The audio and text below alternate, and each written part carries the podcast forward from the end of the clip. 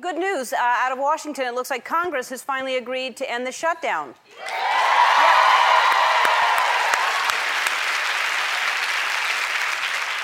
Now they can stop accomplishing nothing and start accomplishing next to nothing.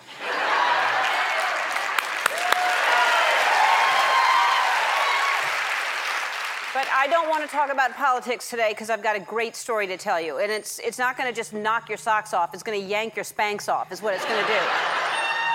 Actually, it may just be a so so story, but it's my show. I can do what I want. So here's what I want to talk about. Have you ever had that thing where you, like you try something once and then you have a really bad experience, so you never want to try it again? It stays with you, it haunts you. Of course, I'm talking about balsamic vinegar.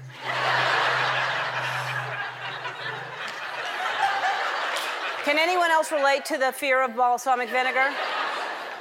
The word balsamic, it sounds Italian and romantic, but it's like anything romantic, it will burn you and make you cry.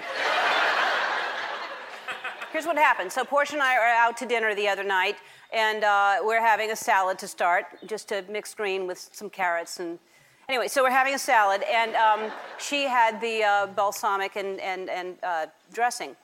And I looked away for a minute, and I looked back, and I see her going,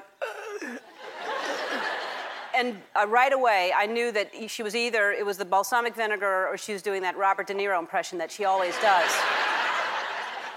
so, and I tried to warn her. I said, do not order the balsamic vinegar. That's why I never have it. I mean, you may call it salad dressing, but I call it the devil's condiment, is what I call it.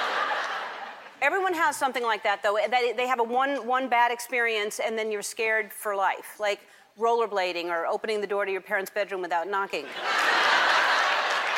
You never do it again. It always surprises me what people are scared of. I know people, you know, they have a bad experience with a massage. They don't like it, so they won't do it again. And I can't understand that. They say it tickles and it, it makes them uncomfortable. And I'm like, just relax and enjoy it, stranger in front of me at Starbucks. relax.